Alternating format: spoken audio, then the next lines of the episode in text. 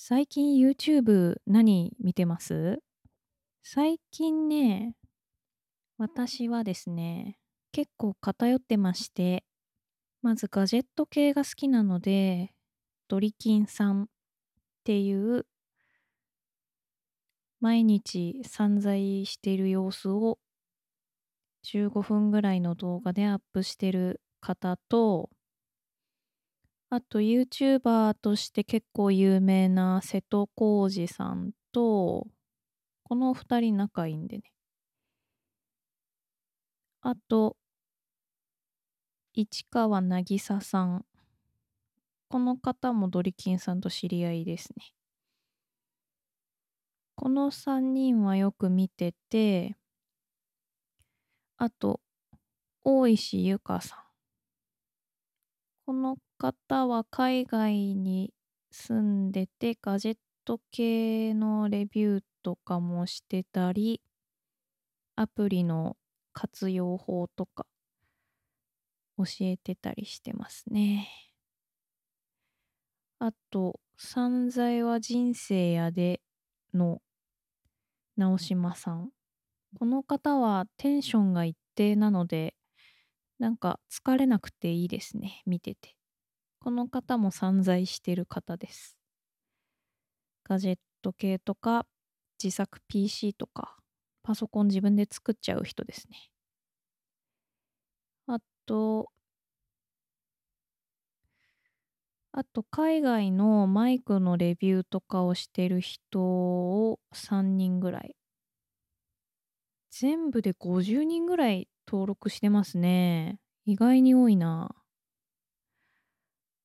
と、美容室の動画とか、ショートカット専門の動画とか、切り方を参考にしてます。なんか、たまに自分で切るんで、後ろとか。あの、襟足がね、美容師さんにお願いしても、自分の思った通りの形になってくれないんですよ。だから自分でやっちゃった方が、自分の希望に沿ってるというか。そう、もう最近ね、自分の気に入ったものを作り出すのはもう自分でやっちゃった方が早いっていう感じになってきましたね。同人誌作ってんのもそうですけどね。自分の需要を満たすためのものづくりですよね。自分の需要を満たすために自分で髪切るっていう。後ろがね、ほんと自分の望み通りの形にならないんですよ。後頭部から襟足にかけて。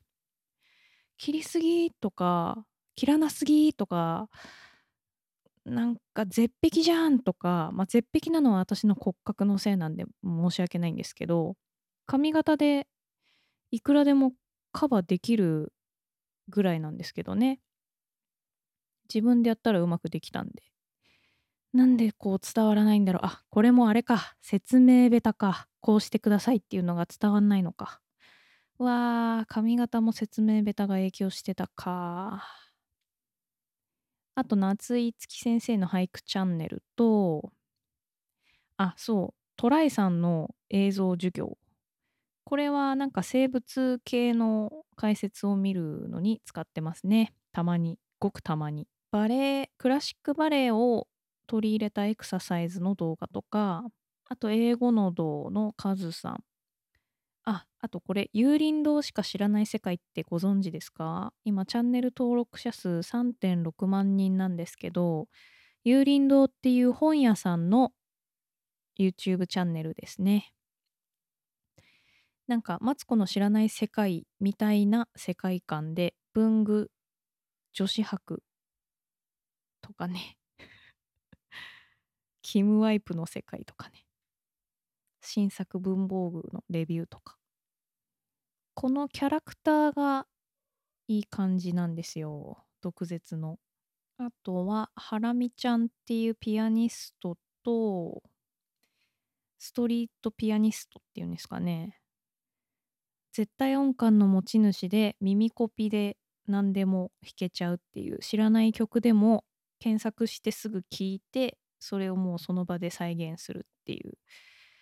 なんかグータンヌーボーに出てて、西野七瀬ちゃんの回に、めっちゃめちゃ良かったんで、もうそれ以降結構ファンですね。あと、ロルバーンのメモ帳をめちゃめちゃ活用してる人の動画。最近はアナログ手帳だけじゃなくて iPad 使って手帳術を進化させてる人なんですけど、この方見てるとほんと文房具買いたくなりますね。ミニミニダイアリストさん。あと小林健太郎とか、ラーメンズとか、この辺は今までの作品を動画としてアップしてくれてるので、これを見ると、確か寄付になるんですよね。この再生された回数の、なんだっけな、広告収入かな。その収益を赤十字かどっかに寄付してるんだと思う。赤十字だっけ？ちょっと忘れちゃいましたけど、とにかくラーメンズの動画を見ると、事前事業になるっていうことですね。これはもう本当に素晴らしい。まあ DVD 全部持ってるんですけど、ああ、見たい、見たい、バニー部見たいみたいになった時に、YouTube で見れるっていうね。素晴らしい。不思議の国の日本見たい。とか。プーチン・マーチン見たい。とか。ちょっと見てくださいよ。ラーメンズコント知らない方は。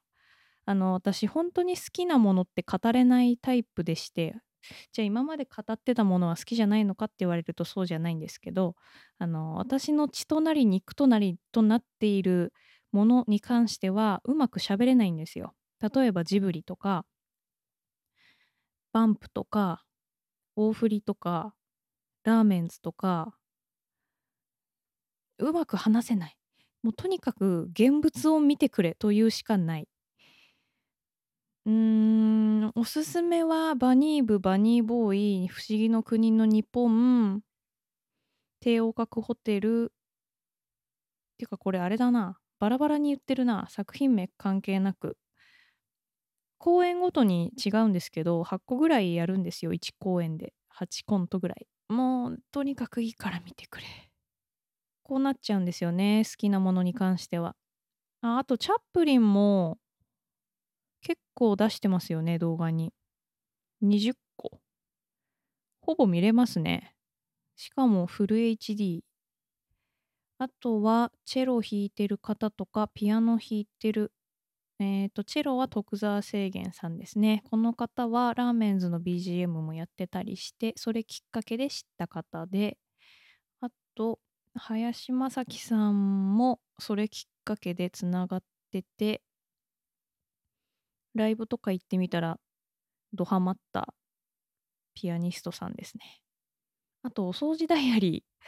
お掃除ダイアリーさん、すごくありがたい。この方、プロのお掃除業者さんなんですけど、洗濯機の正しい使い方とか、トイレの正しい掃除の仕方とか、これ見てから掃除した方がいいですね。今まで効率悪いことしてたなとか。そう、洗濯機は洗剤で汚れるんですよね。なので、今洗濯機壊れてて、新しいの買う予定なんですよ。予算3万。回収設置費込みでっていう結構ギリギリ限界生活ですけど新しく洗濯機買うんで絶対洗剤使わないで洗濯機をきれいなまま使うっっていうのに挑戦しようと。それがひいては服もきれいで清潔に使えると。ちょっと見てみてくださいこの動画。まあ動画見ればわかるんですけどその洗濯機を汚さない方法はまず洗濯マグちゃんで洗濯するのとあと温水で洗濯するですね。まああとはこれには出てるかわかんないけど週1回酸素系漂白剤を入れて洗濯するこの3点ですね。これを新しい洗濯機が来たらやろうと思ってます。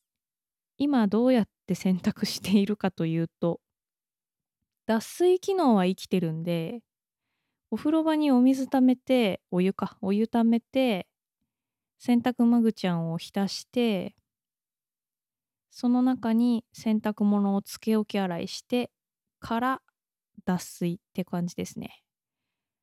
意外に意外にやれている。めちゃめちゃ大変だけど。なんか洗濯板とかの時代みたいな感じになってますね。ゴシゴシはしてないけどつけ置きでその後手で絞って洗濯機の中に入れて脱水して干す。そう洗濯の手洗いの何が大変って脱水が一番大変なんですよ。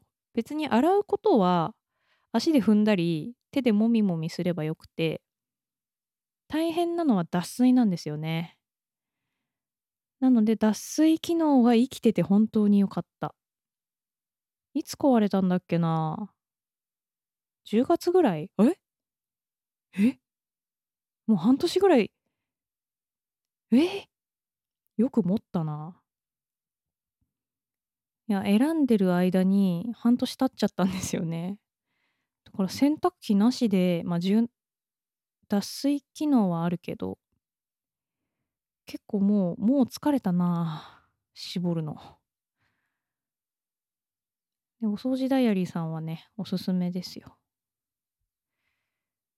あと、なんか、お金の勉強のためのリベラルアーツ大学リベ大ですね。なんか最近、オリラジのあっちゃんとコラボしてましたけど、一見さんくさいんですけど、結構ちゃんとしたこと言ってるんで、参考にしてます。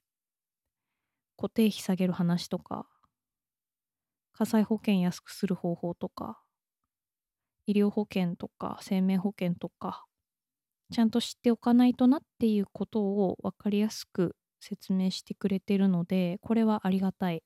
なんか他の動画見るんだったら、これに集中した方がいいなっていう本も出てるっぽいですね。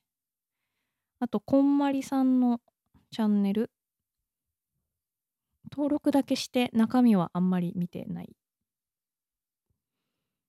あとは、これも美容師さんですね。あ、と、ゆうこさん。イマジェニカ・バイ・ユーコっていう、こちらはマイクのレビューがすっごい丁寧。こちらの方を見て、シンコ E10 を買おうかなって思ったぐらい。思ったけど買ってないけど、すっごい丁寧にレビュー作ってくれるんで、もう全部欲しくなる。基本的にガジェットが好きなんですよね。だから散財してる YouTube とか見ると、本当に購買意欲をそそられて良くないんですよ、断捨離生活としては。でも面白いですよね。物大好きなんで。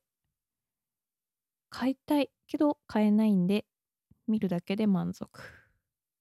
いや、満足はしてないけど。あとは桜坂のチャンネルですね。桜坂の MV はほんと映像が綺麗だし、ダンスかっこいいし、何より使われてる音楽の音が好き。